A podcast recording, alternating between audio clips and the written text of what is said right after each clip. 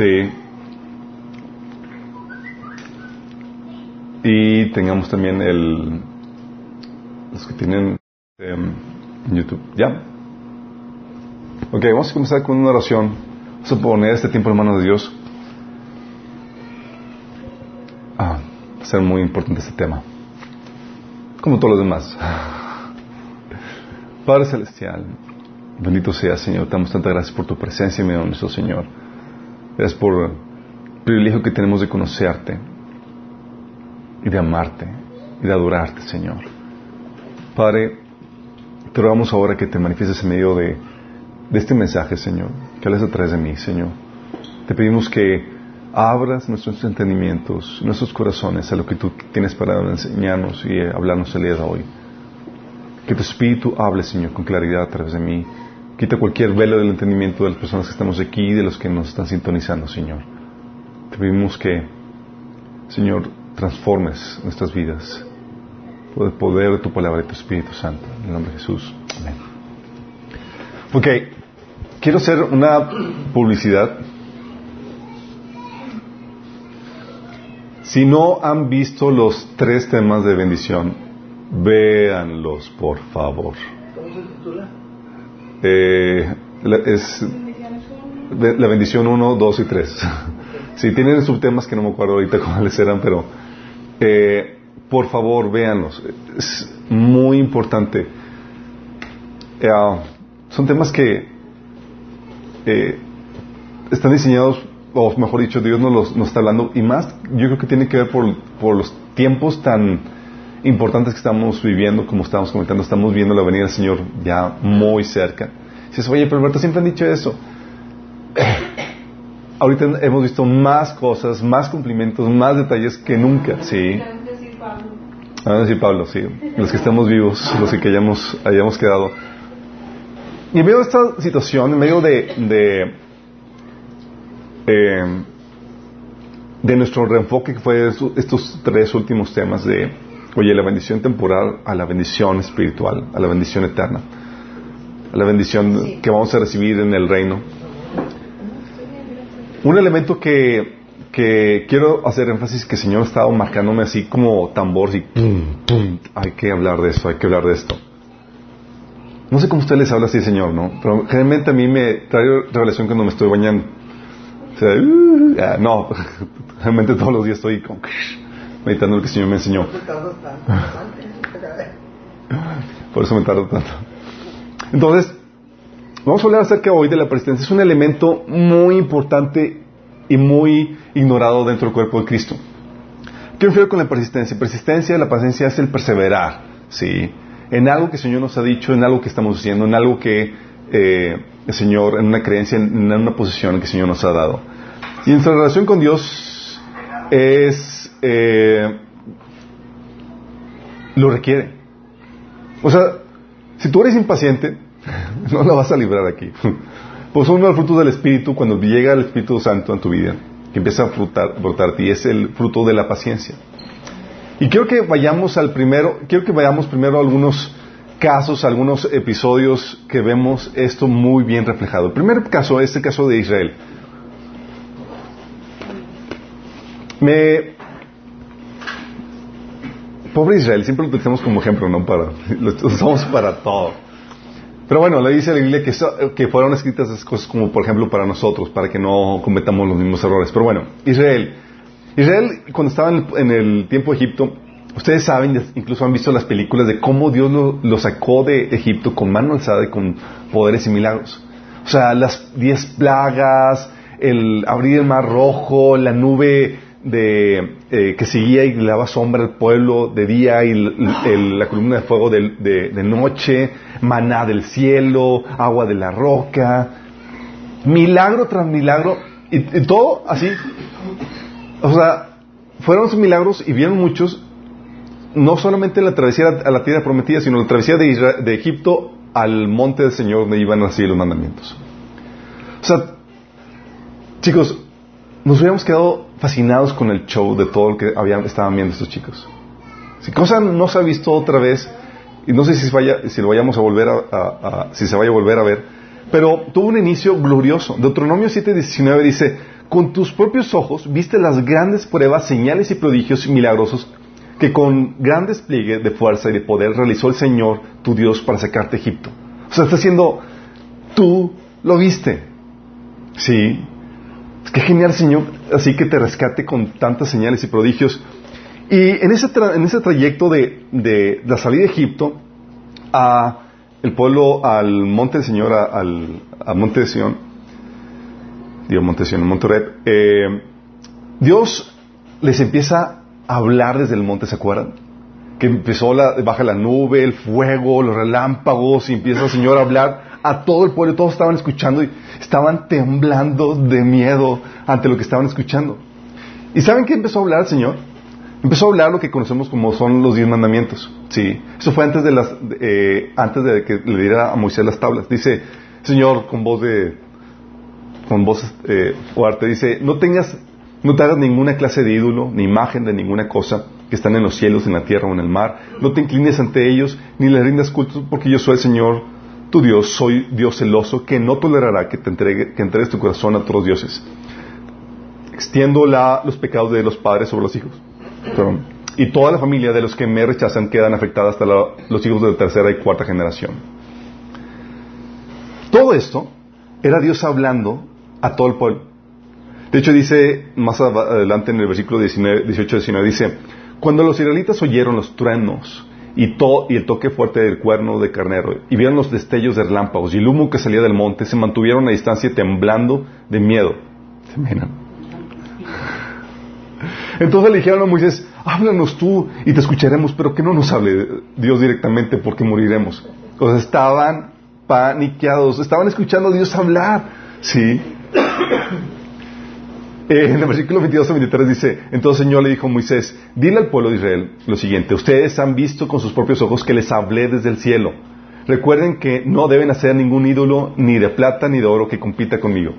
O sea, Dios les habló directamente. ¿Estamos conscientes? O sea, los inventamientos que ves en Éxodo 20 era Dios hablándolos. Pero después, ¿el becerro fue después de eso? El becerro fue después de eso. sí. Y luego aparte, o sea, no solamente lo escucharon, Dios, Jesús, digo, eh, Moisés, el secretario oficial de Dios, tomó nota de todo. Dice, Moisés fue y refirió al pueblo todas las palabras y disposiciones del Señor. Y ellos respondieron a voz, haremos todo lo que el Señor ha dicho. Moisés puso entonces por escrito lo que el Señor había dicho. O sea, puso por escrito todo lo que había escuchado. O sea, no quedó ninguna palabra que, quedara en el aire. Eso fue antes de que recibiera las tablas de la ley. ¿Va? Pero luego, ¿qué pasa?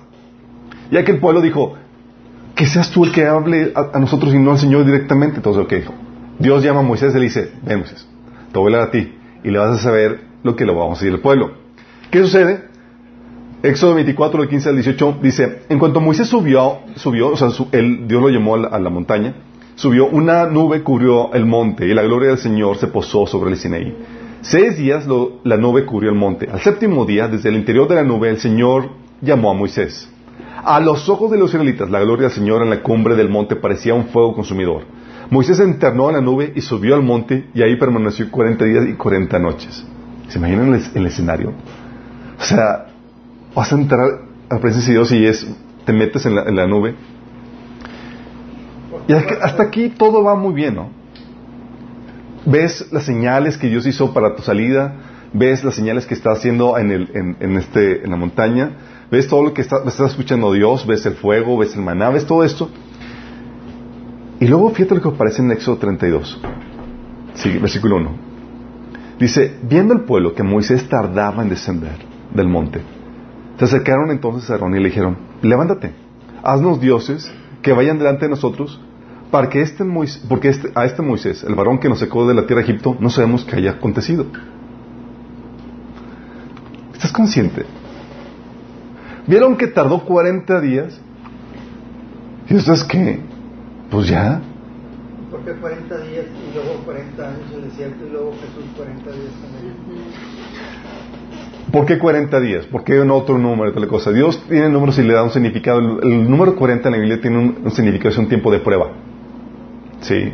Siempre que ves el 40 te está relacionado con un periodo de prueba. Sí. De hecho, también tú ves ahí la cuarentena, tiene un periodo de prueba para si estás enfermo o no. Sí. Muy interesante eso. Pero bueno, ¿no? Entonces, ¿qué hicieron los israelitas? O sea, ya habían escuchado lo, lo que escuchaban directamente de Dios, no te hagas ídolos, no hagas esto, no hagas el otro. Y lo primero que hacen, dice, todos los israelitas se quitaron los aretes de oro y llevaron, que llevaban puestos y se los llevaron a Aarón, quien los recibió y los fundió y luego cinceló, de, eh, cinceló el oro fundido e hizo un ídolo en forma de becerro. Entonces clamó el pueblo, Israel, aquí tienes a tus dioses que te sacaron de Egipto. No puede ser.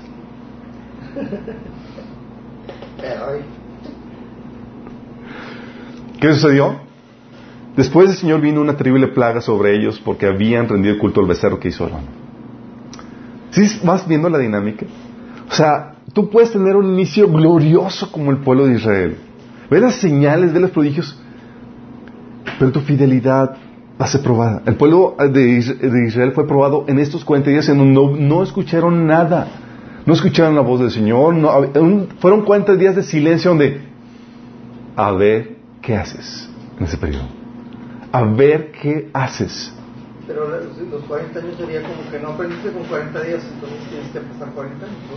Vamos, eso son otra temática, no te preocupes, vamos a verlo después. Tenemos otro caso. Sí. ¿Ves aquí que el pueblo de Israel se desvió por, por no perseverar, por ser impaciente, por no ver resultados? La gente está acostumbrada a ver resultados y actuar así como que ya, sí, la cosa es rápido. Estaba Israel una tras otra en emoción constante. Oye, las plagas, el mar, el, los, o sea, había todo constantemente. Un momento de silencio y ocasionó que se desviara su corazón. Tenemos otro caso, el caso de Saúl. También, igual que el pueblo de Israel tuvo un inicio glorioso. Sí, en 1 Samuel 10 del 1, del 23 al 24, por si acaso no saben, Saúl fue el primer rey de Egipto. De Egipto, perdón. El primer rey de Israel. Estoy probándolos, ¿eh? Fue el primer rey de Israel. Sí, y Dios le dijo a Samuel que fuera y Dios le dijo que iba a traer a, tal persona que le iba a ungir como rey. Y fíjate lo que dice 1 Samuel 10.1, dice, entonces Samuel tomó un frasco de aceite de oliva y lo derramó sobre la cabeza de Saúl. Besó a Saúl y le dijo, hago esto porque el Señor te ha designado para que gobiernes Israel, su posición más preciada. ¡Wow! Llega el unge, no se lo esperaba, fue sorpresa. Y luego mencionamos adelante Sí, en el versículo 23 y 24 dice que, que Samuel, dice, era tan alto que los demás apenas le llegaban al hombro. era un varón imponente, sí. Entonces, luego Samuel le dijo a todo el pueblo, este es el hombre que el Señor ha escogido como su rey. No hay nadie como él en todo Israel. Y todo el pueblo gritó, viva el rey. ¡Wow! O sea, el tipo, o sea, Dios escogió a una un tipazo, o sea, fuerte, grandote, enorme y todo. Oh, sí, claro, como nadie como él. Pero no se habían fijado cómo era el corazón. ¿Qué hace Dios en medio de esa eh, euforia? Da un mandato, da una profecía. En 1 Samuel 10, del 5 al 8 menciona Samuel lo que iba a acontecer con él y lo que tenía que hacer. Fíjate lo que dice. Cuando llegues a Gibea de Dios, donde está la guarnición de los filisteos, encontrarás un grupo de profetas que desciende del lugar de, adoración. Estarán tocando una trompeta una pandereta, una flauta, una lira y estarán profetizando. En ese momento, el Espíritu del Señor vendrá poderosamente sobre ti y profetizarás con ellos. Serás transformado en una persona diferente. Después de que sucedan estas señales, haz lo que debas, lo que deba hacerse, porque Dios está contigo. Luego desciende a Gilgal delante de mí. Ahí me encontrarás contigo para sacrificar ofrendas quemadas y ofrendas de paz. Deberás esperar siete días hasta que yo llegue a ti y te dé más instrucciones. Otra vez esperar. Otra vez esperar. ¿Qué creen que pasó? ¿Cómo le fue a Saúl? ¿Esperó? ¿No esperó? ¿Quién sabe qué pasó? Viene en 1 Samuel 13, el 7, el 12. Dice, mientras tanto Saúl se quedó en Gilgal, o sea, llegó al Gilgal, dice, y sus hombres temblaban de miedo porque estaban los, el ejército de los filisteos enfrente de ellos. Dice, durante siete días Saúl esperó según las instrucciones de Samuel. Pero aún así Samuel no llegaba. Sí, todavía estaba en el séptimo día y como veía que no llegaba, temprano en el séptimo día, estaba, se empezó a desesperar. Dice, pero aún así, Samuel no llegaba. Saúl se dio cuenta de que sus tropas habían comenzado a desertar. De modo que ordenó, tráiganme la ofrenda quemada y la ofrenda de paz. Y Saúl mismo sacrificó la ofrenda quemada. Precisamente cuando Saúl terminaba de sacrificar la ofrenda quemada, llegó Samuel. Saúl salió a recibirlo, pero Samuel preguntó, ¿qué has hecho? Saúl le contestó, vi que mis hombres me abandonaban y que tú no llegabas cuando prometiste y que los filisteos están, están en Micas listos para la batalla. Así que dije, los filisteos están listos para marchar contra nosotros en Gilgal y yo ni siquiera he pedido, he pedido la ayuda al Señor. De manera que me vi obligado a ofrecer yo mismo la ofrenda quemada ante, antes de que tú llegaras. No esperó el plazo señalado. Fíjate que le responde Samuel en el versículo 13 al 14. ¿Qué tontería! exclamó Samuel. No obedeciste el mandato que Dios que te dio el Señor tu Dios. Si lo hubieras obedecido, el Señor habría establecido tu reino sobre Israel para siempre. Pero ahora tu reino tiene que terminar, porque el Señor ha buscado un hombre conforme a su propio corazón. El Señor ha nombrado, eh, lo ha nombrado para ser líder de su pueblo, porque tú no obedeciste el mandato del Señor. Oh, ¿Sí te das cuenta que Dios no está jugando con eso de la persistencia, de esperar, de ser paciente? ¿Sí te das cuenta de las consecuencias que, que está viendo en esto? Vamos a otro ejemplo. Caso que estoy seguro que muchos habían pensado que iba a traer primero. Caso de Abraham. Ejemplo de persistencia de fe. Sí. Porque con, con ahí uno que otro detallillo. Sí. Tuvo un inicio glorioso igual que Israel, igual que Saúl. Comienza con su llamado en Génesis 12 del 1 al 3 donde dice, el Señor le había dicho a Abraham, deja tu patria y a tus parientes y a la familia de tu padre y vete a la tierra que yo te mostraré. Haré de ti una gran nación y te bendeciré y te haré famoso y serás una bendición para otros. Bendeciré a quienes te bendigan y maldeciré a quienes te traten con desprecio. Todas las familias de la tierra serán benditas por medio de ti. ¿Saben cuántos años tenía Abraham en este tiempo? Cuando recibió la promesa. Calculen. Estaba chavo, estaba chavo. Estaba 80, 70, ¿quién da más? 75. 75 años. ¡Eh! Estoy viendo, ¿verdad? Se ha publicado, sí, en la página de Mines. Pueden seguir el búsqueda. Sí, o hacer preguntas, pueden usar el, outline. Todos tenía 75 años cuando recibió la primera promesa. Sí. Luego el Señor la reitera, le dice, tiempo después el Señor habló a Abraham en una visión, le dijo, no temas Abraham, porque yo te protegeré y tu recompensa será grande. Abraham le respondió, oh Señor soberano, ¿de qué sirven todas las bendiciones si ni siquiera tengo un hijo? Ya que tú no me has dado hijos, Eliezer de Damasco, un siervo de mi casa, heredará toda mi riqueza. Tú no me has dado descendientes propios, así que uno de mis siervos será mi heredero.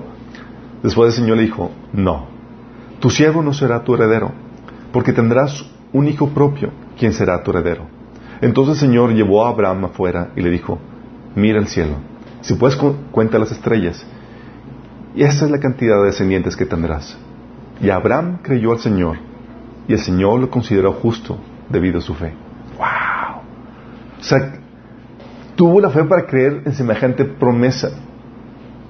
Pero llega el tiempo de prueba. Y Abraham y Sarita, por más que querían, por más que intentaban, nada. Y pasaba el tiempo y nada. Y intente, intente y nada. Entonces Sara le propone una gran idea. Después de tanto esperar. Génesis 16 del 1 al 3 dice, ahora bien, y la esposa Abraham, no había podido darle hijos, pero tenía una sierva egipcia llamada Agar. Entonces Sarai le dijo a Abraham, Señor no me, no me permite tener hijos. Ve y acuéstate con mi sierva, quizá yo pueda tener hijos por medio de ella. ¿Sí? Dices, qué raro, ¿cómo que se le ocurre hacer eso? Era una práctica común en ese entonces, en ese tiempo, chicos, ¿sí? Cuando una esposa estaba estéril, tomaban una de sus, de sus siervas y podían eh, tener hijos por medio de ellos. Pero no era el diseño de Dios, sí, no era lo que Dios había ordenado.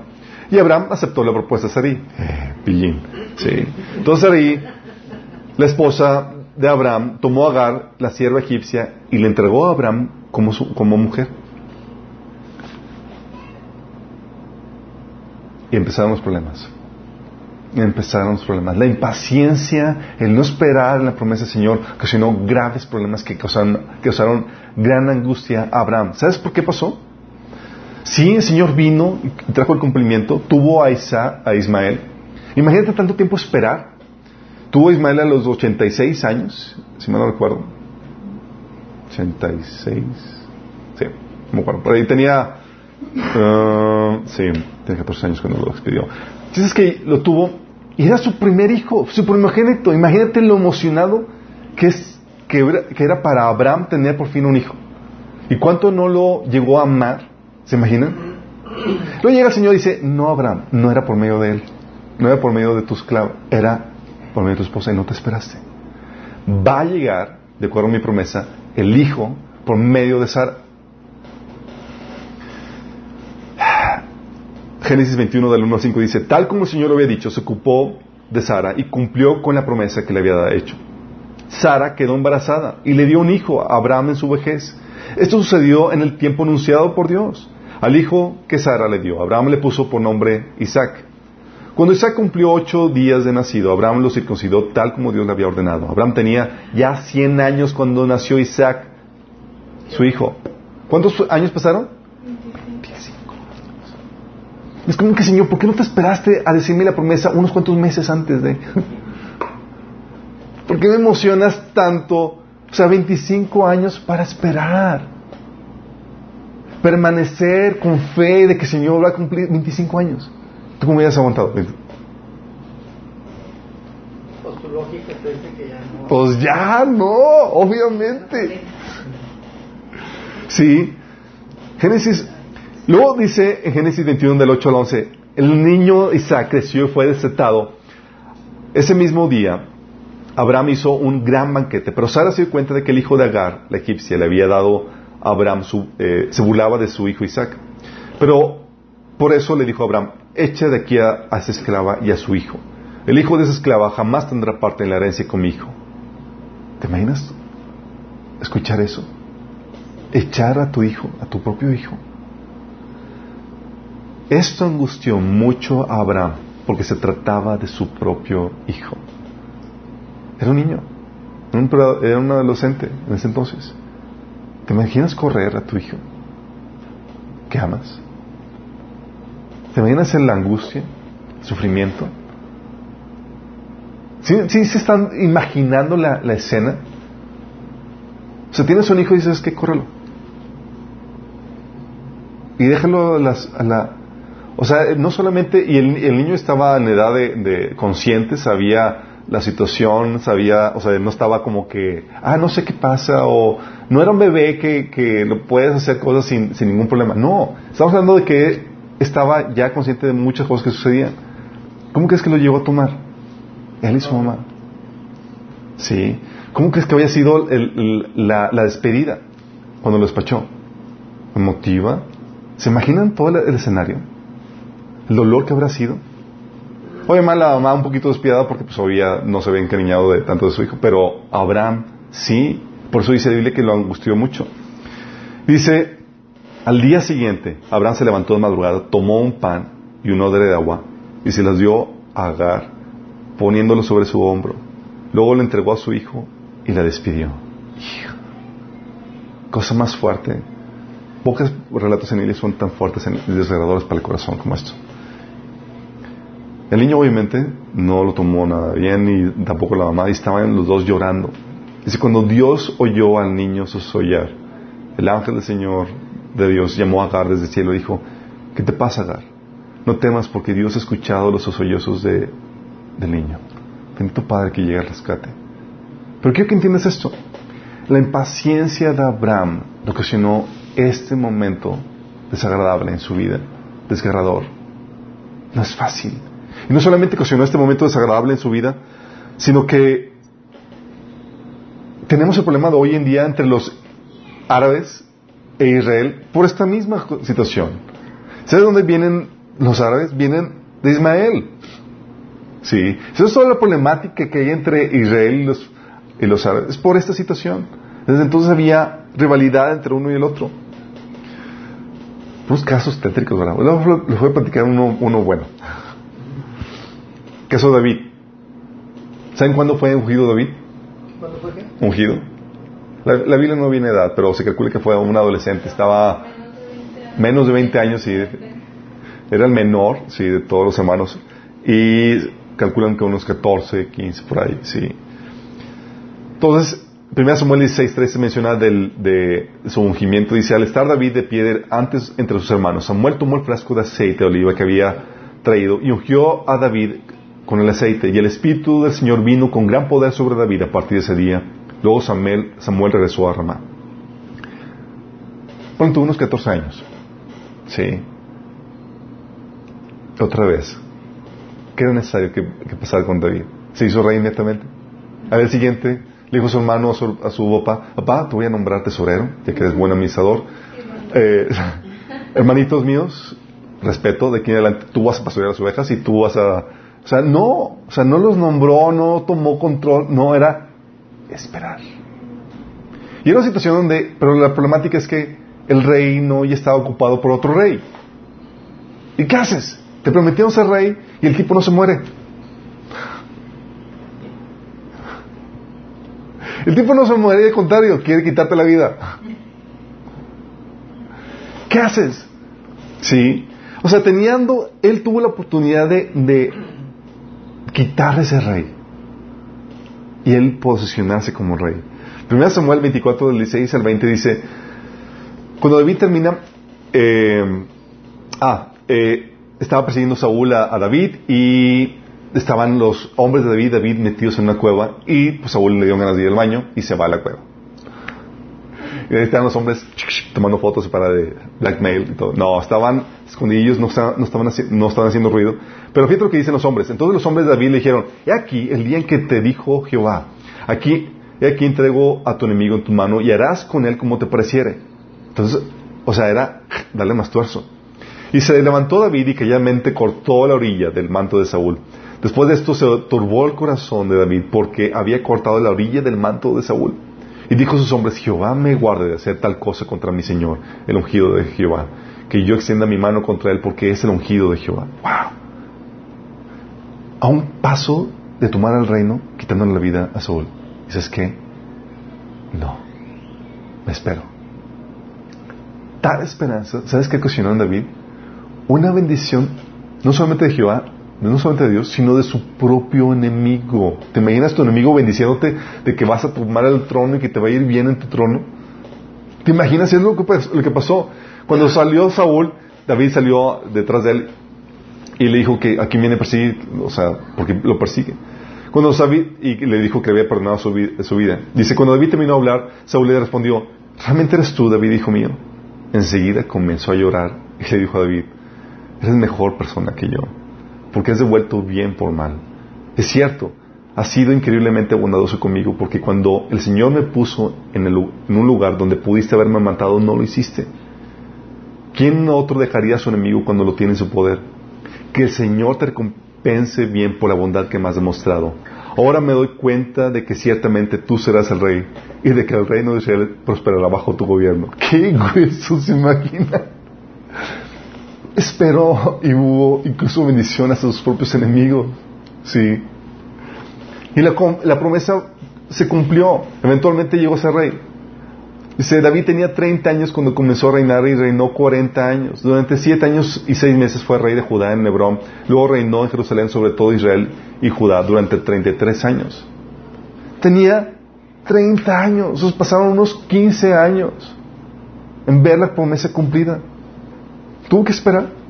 No, y lo que pasó en servirle, o sea... tuvo que mantenerse fiel. ¿Crees que, ¿Creen que llegó a, a, a, ver la situación donde eh, tiro la toalla? No voy a dejar, no voy ya no me voy a creer en esto de que voy a ser rey. Se mantuvo fe, se mantuvo fiel. Sí. Señor, lo, ayudó a mantenerse fiel en medio de todas esas situaciones. Y esa es una situación, chicos, les platico estos tres episodios, hay más en la Biblia, porque es un patrón en común en todo ser humano que se relaciona con Dios.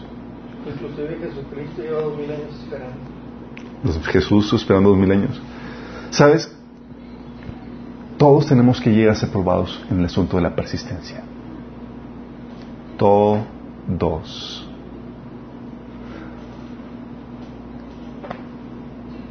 He pasado por muchos grupos de jóvenes, varias iglesias. Mi situación es donde ves a grupos jóvenes y, consciente que el Señor te dice, no todos que están aquí van a permanecer. Muchos van a claudicar. Todos tienen que ser probados. Sí. Las promesas, las cosas que Dios tiene preparado para tu vida. Y muchos comienzan, la problemática es que nos emocionamos por lo que vemos al inicio. ¡Wow! Está viniendo, ¡wow! Se entregó, ves las lágrimas, ves el compromiso, ves esto y ves lo que te dicen y... Sí, cuando ves que Dios va a probar el presente, dices, ya no te animas tan fácilmente. Sí. Muchos comienzan con trompa, pompa y platillo, cuando lo importante es el, cómo terminas. En nuestro caminar con Cristo, he, he visto situaciones donde de, personas que ves que se entregaron con toda convicción, lágrimas sus ojos, de rodillas frente al altar, entregando su vida, y ahorita no los ves. ¿Qué pasó? Una situación de persistencia.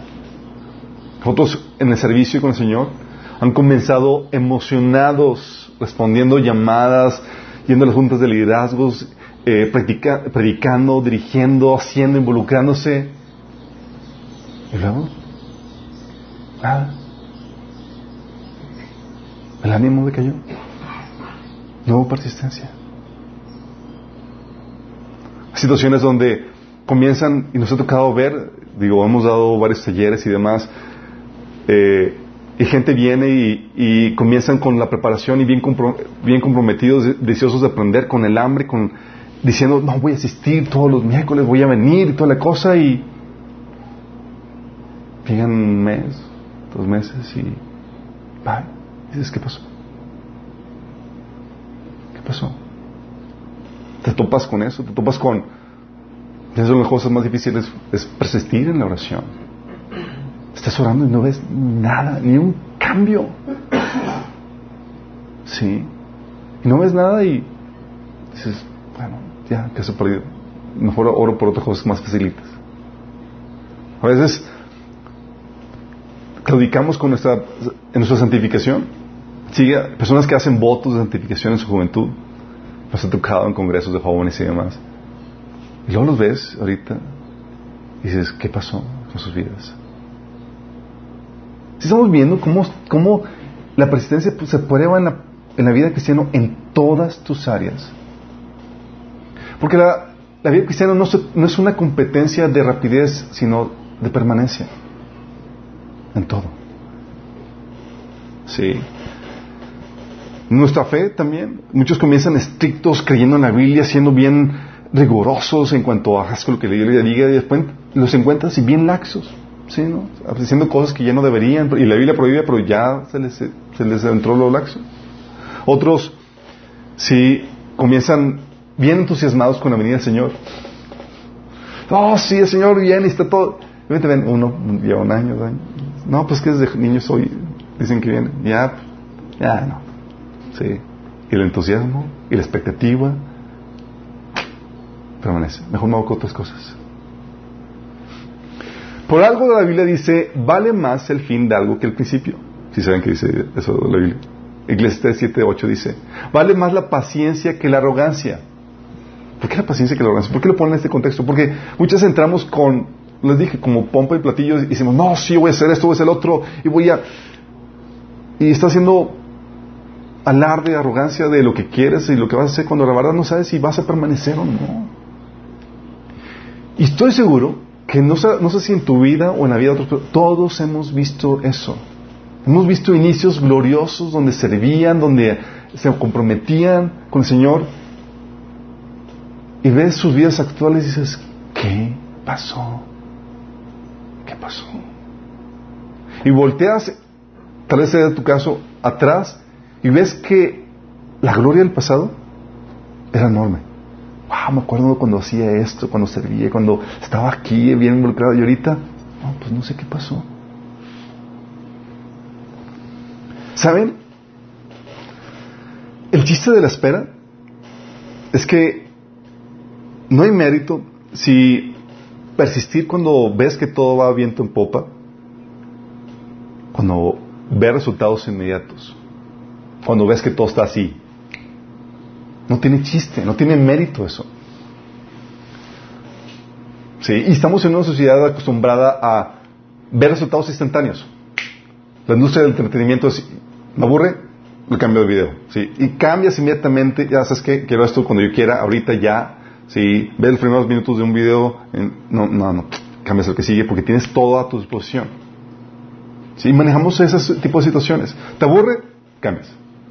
Ya no hay persistencia, ya no hay, y estamos en una cultura donde se enseña o se fomenta lo inmediato. Pero ¿sabes qué hace la espera? Porque Dios puso esa situación. Y fíjate que Dios no está preocupado con mantener tu ánimo así como que, ah, por favor, no te me vayas a aburrir, no te me vayas a, desanimar. No, no, no. Dios va a llevarte por un tiempo donde la espera va a ser necesaria. La espera es necesaria porque te deja vivir tiempos de prueba. El tiempo que deja Dios pasar es indispensable porque te deja vivir tiempos en los que no ves nada, tiempos de prueba. Oye, ¿por qué creí esto? Y, y pues hay un silencio, así como Israel. Oye, vimos todo y, pues ya no hay nada. ¿Qué onda? Ya se apagó, ya se, ya se acabó el, el 20. Vamos a irnos con otros dioses. No ves nada. O tiempos en donde hay oposición. Los tiempos de espera te dejan vivir esos tiempos de oposición, esos tiempos en donde tal vez no haya resultados. Oye, estoy esperando y no veo nada. Sí. O tiempos de dificultad. Oye, antes veía el Señor, era facilísimo, tenía mucho tiempo y toda la cosa. Ahorita estoy muy cargado y ahorita no tengo tiempo para nada. Sí. No dificultad. Oye, ¿sabes que ahora mis hijos están enfermos? no es fácil.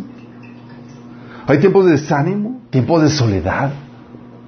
Y los tiempos de espera te permiten vivir todo eso. ¿Y sabes qué? Es adrede. Es adrede. ¿Por qué? Como, fíjate lo que dice como el caso de, Abraham. Abraham en su espera no, no, era, no, era, no fue cualquier cosa. Dice Romanos 4 del 18 al 22. Dice, aun cuando no había motivos para tener esperanza, Abraham siguió teniendo esperanza porque había creído en que, en que llegaría a ser el padre de muchas naciones. Pues Dios le había dicho, esa es la cantidad de descendientes que tendrás. Y la fe de Abraham no se debilitó a pesar de que él reconocía que por tener 100 años de edad y su cuerpo estaba muy anciano para tener hijos, igual que el vientre de Sara. Abraham siempre creyó la promesa de Dios sin vacilar. De hecho, su fe se fortaleció aún más y así le dio gloria a Dios. Abraham estaba plenamente convencido de que Dios es poderoso para cumplir todo lo que promete y debido a su fe, Dios lo considera justo. Los tiempos de prueba, ¿qué hacen? Sacan a relucir lo que hay en el corazón realmente. ¿Fue probado Abraham? ¿Qué sacó a relucir? ¡Wow! Este es un nombre de fe. De hecho, lo conocemos como el Padre de la fe. ¿Sí? Pero tiene que venir el tiempo de prueba para saber de qué estás hecho. Las apariencias, chicos, no soportan la prueba del tiempo. Tú puedes tener la apariencia de algo, pero no puedes mantenerla todo el tiempo. ¿Sí me explico? El tiempo va a sacar a relucir lo que realmente hay en ti. El tiempo saca a relucir la realidad, lo que hay en tu corazón. ¿Sabes qué prueba? El tiempo prueba muchas cosas. Dios te permite pasar por diferentes etapas en tu vida, diferentes tiempos, y prueba que, por ejemplo, el amor que profesas no sea mero emocionalismo. Hay muchas personas que han llegado al altar que están derramando sus lágrimas, que Señor, yo todo y todo por ti. Y dices que, estuvo genial como eso. Muchas personas se entregaron y lloraron y profesaron su amor por Dios y y se te olvida este componente de, de, tu relación con Dios de que va a llegar el tiempo de prueba. Y eso que dijo, eso que estuvo experimentando, vas a, a, salir a la superficie si realmente fue amor o, mero emocionalismo. ¿Sí me explico?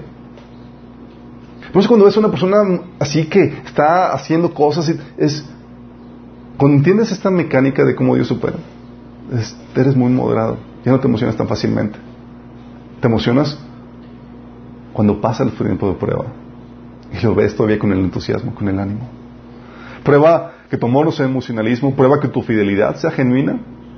Hay muchos que siguen a Dios no por Él, sino por los privilegios que están recibiendo. Dejan de recibir los privilegios o las cosas y mandan a, la porra todo eso.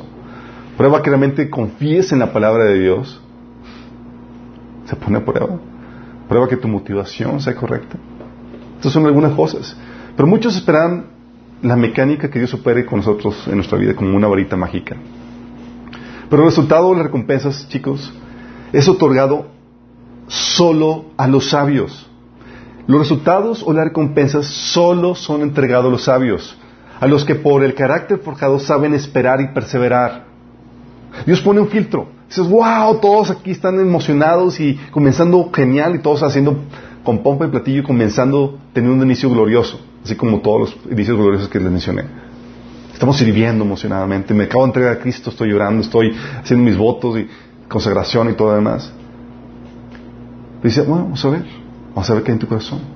Y Dios pone que un filtro para ver que realmente los que tienen un corazón, un corazón sabio, un carácter forjado, lleguen hasta el final, prevalezcan. Sí, porque para ellos es el resultado y para ellos son las recompensas. Hebreos 6, 12 dice, no sean perezosos, más bien imiten a quienes por su fe y paciencia que heredan las promesas. Hay paciencia. ¿Por qué? Porque Dios va a probar tu ánimo inicial, tu compromiso inicial. Vas a ver si, de qué estás hecho. Le va a permitir que pases cosas, situaciones, pruebas, dificultades, desánimo y demás. Sí. A muchos que se han cansado de hacer el bien. Por algo Gálatas 6, del 9 al 10, le dice a los, eh, Pablo a los de Gálatas, no nos cansemos de hacer el bien, porque ese debido tiempo cosecharemos, si no nos damos por vencidos.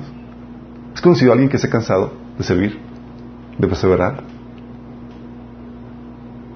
Todos que hemos visto.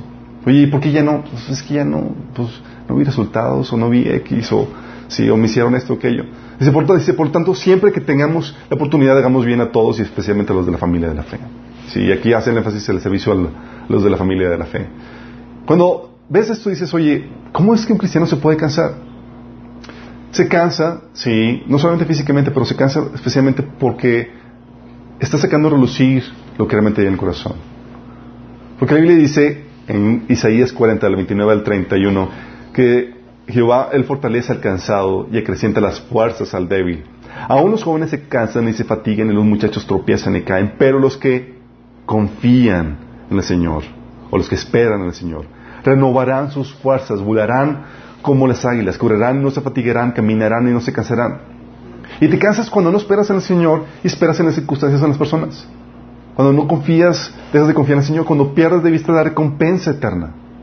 Fíjate lo que dice Hebreos 10 del 35 al 38. Por lo tanto, no desechen la firme confianza que tienen en el Señor. Tengan presente la gran recompensa que les traerá. O sea, no deseches, persevera. ¿Por qué? Ten en mente la recompensa que te va a dar. Pierdes de mente la recompensa y bye, aborta la, la carrera. Perseverar con paciencia es lo que necesitan ahora para seguir haciendo la voluntad de Dios. Entonces recibirán todo lo que Él ha prometido. Perseverar con paciencia. Pues dentro de muy poco tiempo, aquel que viene vendrá sin demorarse. Mis justos vivirán por la fe, pero no me complaceré con nadie que se aleje. Hebreos 10 del 35 al 38. Y fíjate cómo este énfasis de perseverar lo realce como de mayor importancia cuando vemos que aquel día viene sin demorarse. Cuando dice que aquel día está hablando de la venida del Señor. Y es un llamado a perseverar porque qué triste sería que comenzaste bien y te mantuviste. Y a unos cuantos meses, días de venir al Señor, tú claudicaste. Dejaste lo que estabas haciendo. ¿Y se acuerdan las recompensas? Un requisito para recibir las recompensas era, ¿qué? Perseverar hasta el fin. Qué triste, ¿no? También uno pierde, o sea, por no perder de vista la, la recompensa eterna, uno flaquea, deja de perseverar. Otros por poner la vista en los asuntos de esta vida y no en su voluntad. Si sabes que este mundo te atrae en cuestión de la atención a muchos asuntos y, y cosas de esta vida, Fíjate lo que dice Pablo, digo, lo que dice Jesús en Lucas 21 de 35. Dice, tengan cuidado, no sea que se les endurezca el corazón por el vicio, la embriaguez o las preocupaciones de esta vida. Hay preocupaciones. Por por, por algo te decía Jesús, no te preocupes. Esas cosas van a venir solitas. Preocúpate por el reino. Porque cuando cambias tu preocupación a las cosas de esta vida, ¿qué crees? Dejas de perseverar en las cosas del Señor. Alguien más te ocupa, alguien más te emplea. Sí. Dice, persevera con... um, ok, de otra manera, aquel día caerá de improviso sobre ustedes, pues vendrá como trampa sobre todo, todos los habitantes de la tierra. Aquel día, ¿qué, qué se ve con qué, qué- aquel día? Con la venida del Señor. Sí, según de Timoteo 2.4 lo reitera en esta temática. Ninguno que milita se enreda en los negocios de la vida a fin de agradar a aquel que lo tomó por soldado. ¿Cómo que a fin de...? Te está diciendo, cuando te entregas al Señor ya no te preocupas por los asuntos de esta vida.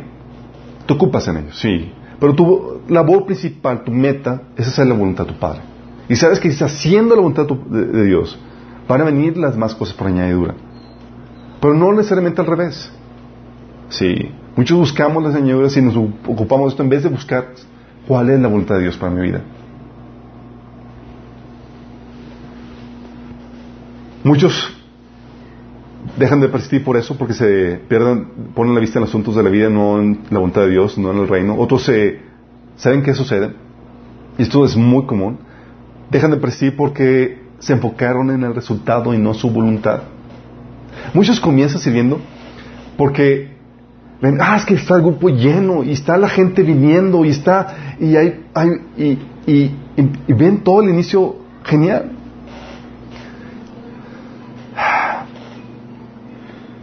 Fíjate lo que dice Efesios 5 del 15 al 17.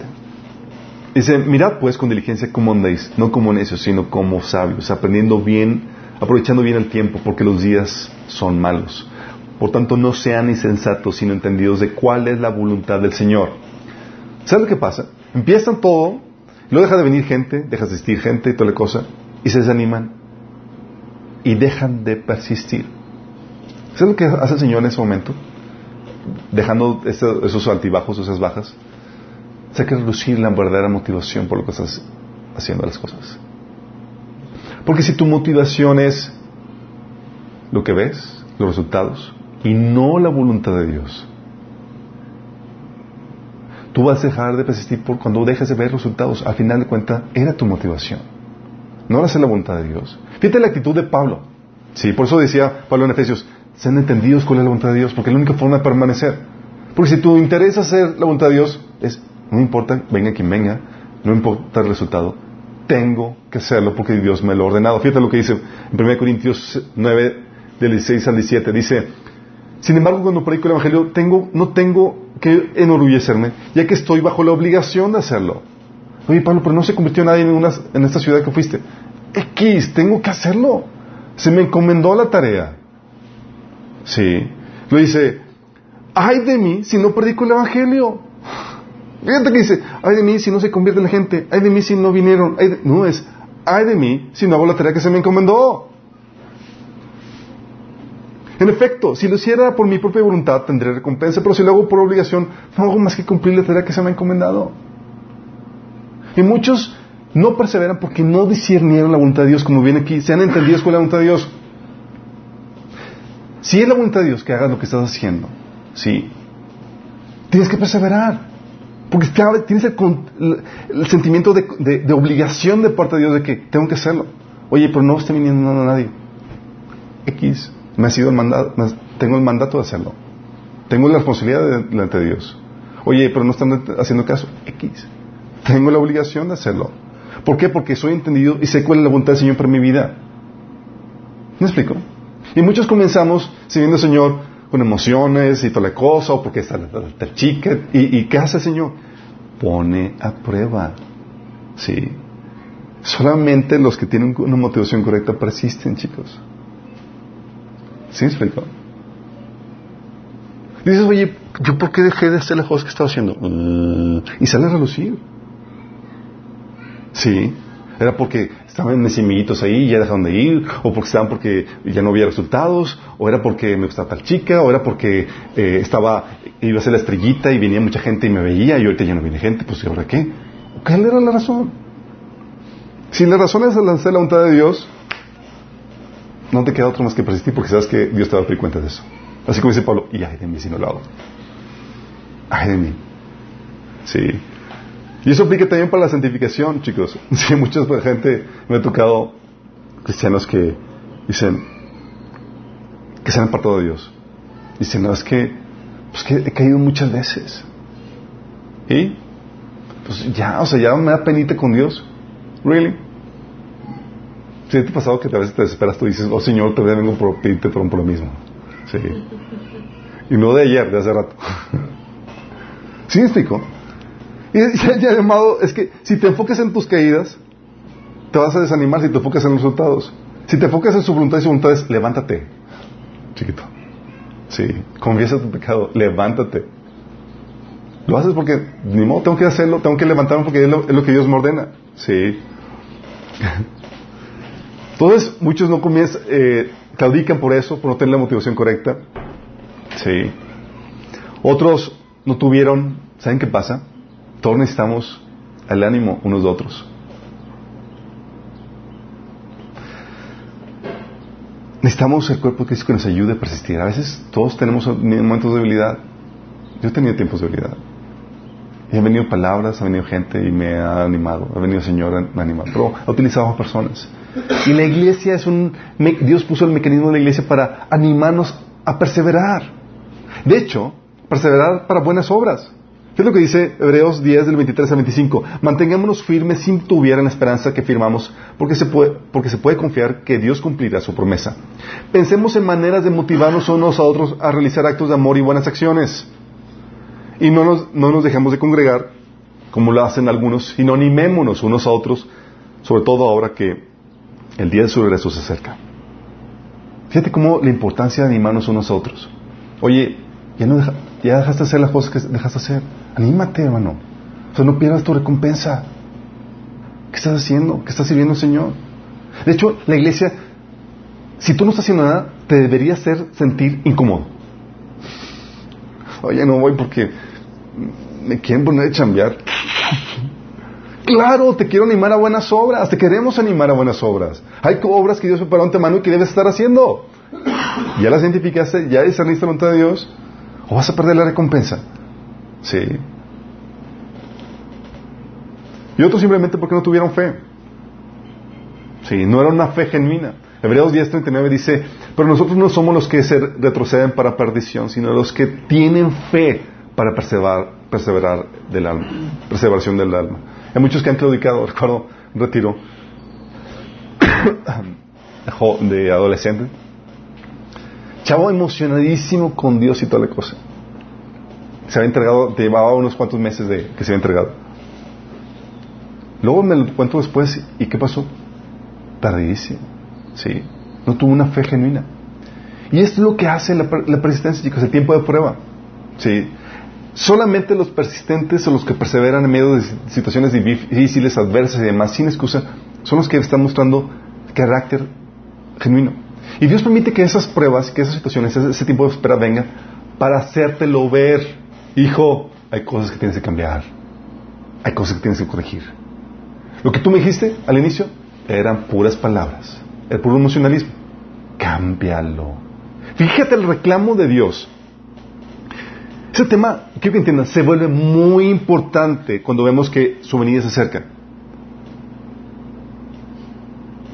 Porque como les dije, muchos pueden perder la recompensa a unos cuantos pasos de encontrarse con el Señor. Sí. Si tú, miren, si trabajan para mí, yo tendría que reclamarles. Pero ustedes son, tienen un dueño, a Dios. Y ese dueño, fíjate cómo nos reclama. Nos reclama, tú lees a la iglesia de Apocalipsis y era, le reclamaba la falta de persistencia en diferentes áreas. Apocalipsis 2, 14, 2, 4, dice Jesús a la iglesia de Efeso, pero tengo contra ti que has dejado tu primer amor. ¿Qué pasó? No persistió en eso. Comenzó muy bien, lo dejaste. Uh.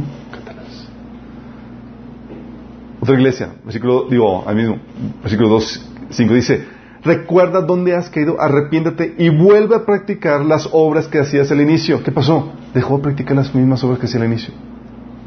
¿Te sientes identificado? ¿Hacías cosas tú al inicio de tu camino con el Señor que ahorita ya no haces? ¿Tu auge, tu devoción se perdió? El Señor dice, recuerda dónde has caído, arrepiéntate y vuelve a practicar las obras que hacías al inicio. Sí. Apocalipsis 3.3 le dice a tu iglesia, vuelve a lo que escuchaste y creíste al principio y reténlo con firmeza. ¿Qué pasó? Se desviaron de la doctrina, no persistieron en la doctrina, empezaron a salirse de la, de la Biblia. El dice, vuelve a lo que, a lo que escuchaste y creíste al inicio. Sí. La, la Biblia también nos enseña que, oye, persistir en la oración, no por nada nos dice, manténganse alertas y sean persistentes en sus oraciones por todos los creyentes. ¿Dejas de orar por alguien? El dice, persiste, persiste. Apocalipsis 2.10 el Señor le dice, te anima a persistir en medio de la dificultad, del sufrimiento. Dice, no tengas miedo de lo que estás a punto de sufrir. El diablo meterá a algunos de ustedes en la cárcel para ponerlos a prueba y sufrirán por diez días. Pero si permaneces fiel, incluso cuando te enfrentas a la muerte, te daré la corona de la vida. ¿Te das cuenta? Llamado uno tras otro a la persistencia. Sí. Y luego no solo, y a los que ya están, a los que han persistido, ¿sabes qué el Señor le dice? Sigue persistiendo. Porque dice 2.25 dice, retengan con firmeza lo que ya tienen hasta que yo venga. O sea, lo, lograste, todo está bien, manténlo, por favor, persiste, que no se pierda nada. El Apocalipsis 3.11 dice, eh, que yo vengo pronto, retén lo que tienes para que ninguno tome tu corona. ¿Qué has dejado tú en tu camino con el Señor? Si has dejado algo en tu camino con el Señor, una devoción, un servicio, algo que, oye, ves atrás y dices, es que mi vida, mi caminar con el Señor era más glorioso antes que ahora. Es tiempo de que retomes y persistas en ello. Si ya lo tienes, es un llamado que persistas. Hay muchos que han, por ejemplo, claudicado en la, en la esperanza de su venida. Es que ya, o sea, siempre han dicho que el Señor viene. Y no viene. Fíjate lo que dice Lucas 21, 36. Estén siempre vigilantes y oren para que puedan escapar de todo lo que está por suceder y presentarse delante del Hijo del Hombre. Sí. Luego más adelante, Lucas 12 del 35 al 38 dice, estén vestidos, listos para servir y mantengan las lámparas encendidas, como si esperaran como si esperaran el regreso de su amo de la fiesta de bodas. Entonces estarán listos para abrirle la puerta y dejarlo entrar en el momento que llegue, eh, que llame, eh, que llegue y llame. Los siervos que estén listos y a la espera de su regreso serán recompensados. ¿Quiénes? Los que estén listos y a la espera. Señor te está diciendo, quiero que estés continuamente esperando. Pero Señor, te tardaste mucho. No importa. La orden es, persiste en espera, en expectativa. Dice la verdad, les digo la verdad, él mismo les indicará dónde sentarse, se pondrá adelantar y les servirá mientras están a la mesa y comen. Puede ser que llegue a la mitad de la noche durante la madrugada, pero cualquiera que sea la hora a la que llegue, recompensará a los siervos que estén preparados. ¡Wow! Entonces, ¿querías claudicar en la expectativa de la venida del Señor? Dice, persiste. Y sabes, hay una alabanza a Dios en medio de las iglesias de Apocalipsis, en medio del reclamo a la falta de persistencia en diferentes áreas. El Señor le dice a una iglesia, dado que has obedecido mi mandato de perseverar,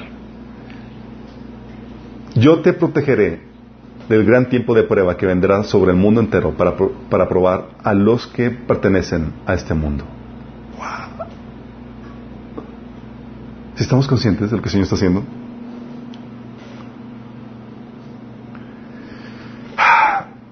¿Qué pasa si no perseveras, chicos? Consecuencias si perseveras. En Apocalipsis 3.10. Sí. ¿Sabes? La Biblia menciona un montón de recompensas a los que perseveran. Por ejemplo, ¿sabes que un requisito para tener, recibir autoridad para que el Señor venga es perseverar en las obras que el Señor tiene? Eso viene en Apocalipsis. Sí. Las coronas. Por algo el Señor dice, si no perseveras te lo pueden quitar. Sí. Conquistar las promesas que Dios tiene para tu vida ahorita y después requiere persistencia. Tu corona, ser liberado de este tiempo de prueba, Pero también hay consecuencias si no perseveras. Puedes perder tu lugar entre las iglesias. De hecho, la iglesia de Éfeso dice, por cuanto no, si no te arrepientes y vuelves a practicar voy a quitar tu lugar de entre las iglesias, tu candelabro. ¡Qué fuerte! Por la falta de persistencia. Sí. Otros, eh, dice Apocalipsis 3.2, dice, despierta, fortalece lo poco que te queda, porque hasta lo, lo que queda está a punto de morir. ¿Sabes qué? Hay muchos cristianos que han dejado de morir su don de evangelismo que tenían. Han dejado de morir su, su deseo de predicar porque ya lo dejaron de practicar. Han dejado de morir de servicio, algún don, algún ministerio porque lo dejaron de practicar. No persistieron en él. Qué triste, ¿no? Que el Señor te diga, ¿sabes que Está a punto de morir también eso.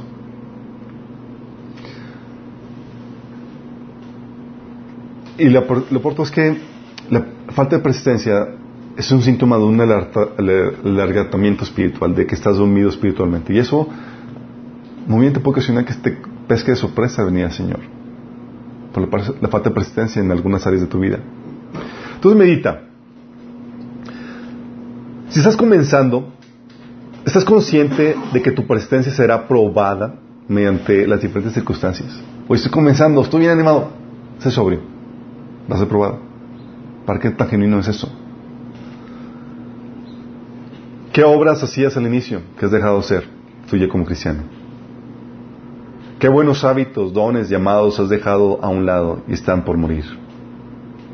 ¿Qué has dejado de hacer por no ver resultados inmediatos? ¿Qué has dejado de hacer por no ver la voluntad de Dios, sino por, eh, sino porque ahora se te hace más difícil? Sí. ¿En qué cosas has desistido porque no ves resultados? Si ves el llamado del Señor, mi preocupación, chicos, y es como el Espíritu taladrando en mi corazón, es persevera, persevera. El Señor está pronto por venir. Y muchos han logrado y han hecho cosas tremendas. Pero si lo tienes, corres peligro si no perseveras, si claudicas. Y hay muchos que comenzaron muy bien, tuvieron glorias. Voltean y dices, wow, me la o sea, realmente estaba metido con el Señor, estaba haciendo esto, aquello y todo demás. Y ahorita han dejado todo esto. A mí me preocupa no, tanto por, por lo que estén haciendo para la iglesia, para aquí, para mí, sino por cómo se van a presentar delante del Señor. Una, tú ves el, llamado a las iglesias de Apocalipsis y tú ves una tras otra que lo que el Señor insistía, persistía con respecto a su venida era persevera, persevera. Si ya lo tienes bien, manténlo. Si no, levántalo, arrepiéntate y vuelve. Sí, y vuelve a hacer las obras que hacías al inicio. Vuelve.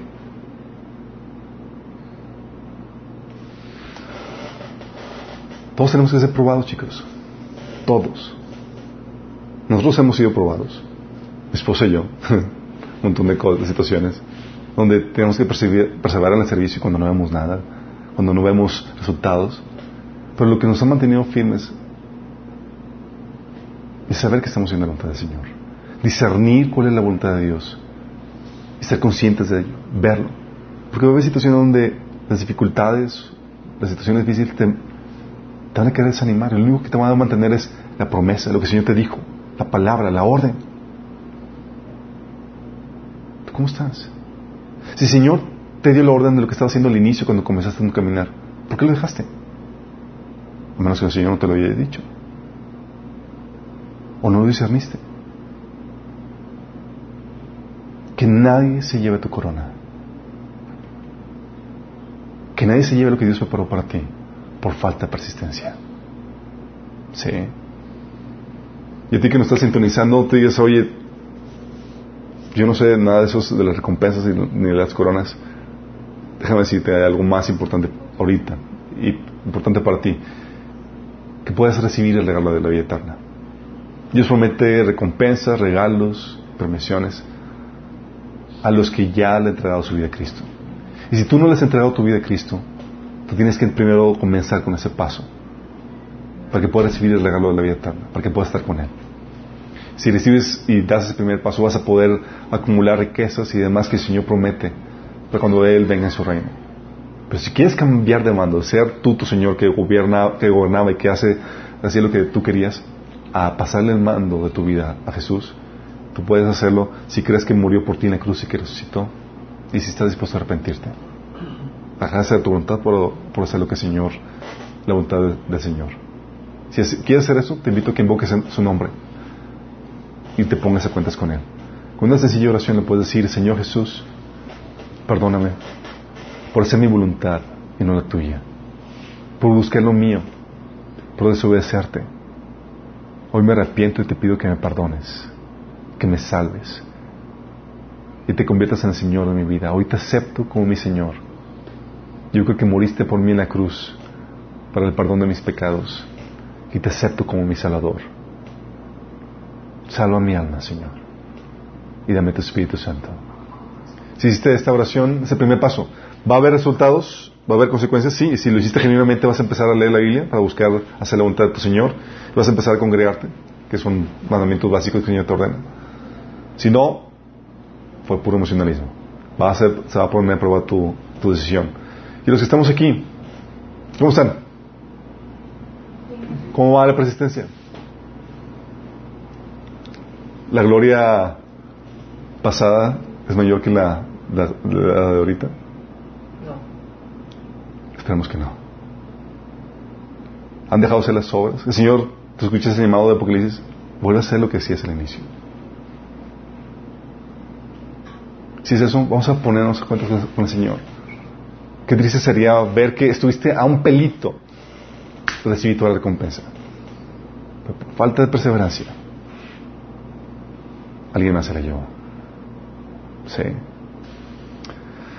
Padre Celestial, perdónanos, Señor, por aquellas cosas que hemos dejado de hacer, Señor.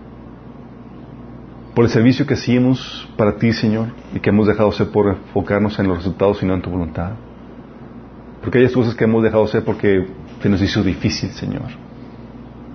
Porque no hubo ánimo en nuestra vida. Perdónanos, Señor, porque hemos claudicado y no hemos confiado en tu palabra, en las promesas que tú nos has dado, Señor. Señor, conocemos que, que había cosas que estaban mal en nuestro corazón y hoy queremos arrepentirnos, Señor. Tu acción a perseverar, Señor. A mantenernos firmes cuando no veamos resultados. A mantenernos firmes en medio de la oposición, de la dificultad, porque, Señor, tu mandato para nosotros, Señor, como dice en Apocalipsis 3.10, Señor, el mandato para nuestra vida es el mandato de la perseverancia, Señor. Que nuestros inicios gloriosos, Señor, sean un vislumbre del final glorioso que tú tienes para nosotros. Que podamos ser de los que terminan la carrera, Señor, con gloria, no con vergüenza, Padre. Que podamos estar listos para recibirte cuando vengas en gloria, Señor. Te lo pedimos en nombre de Jesús. Amén. Vamos al próximo domingo mismo, ahora mismo que nada.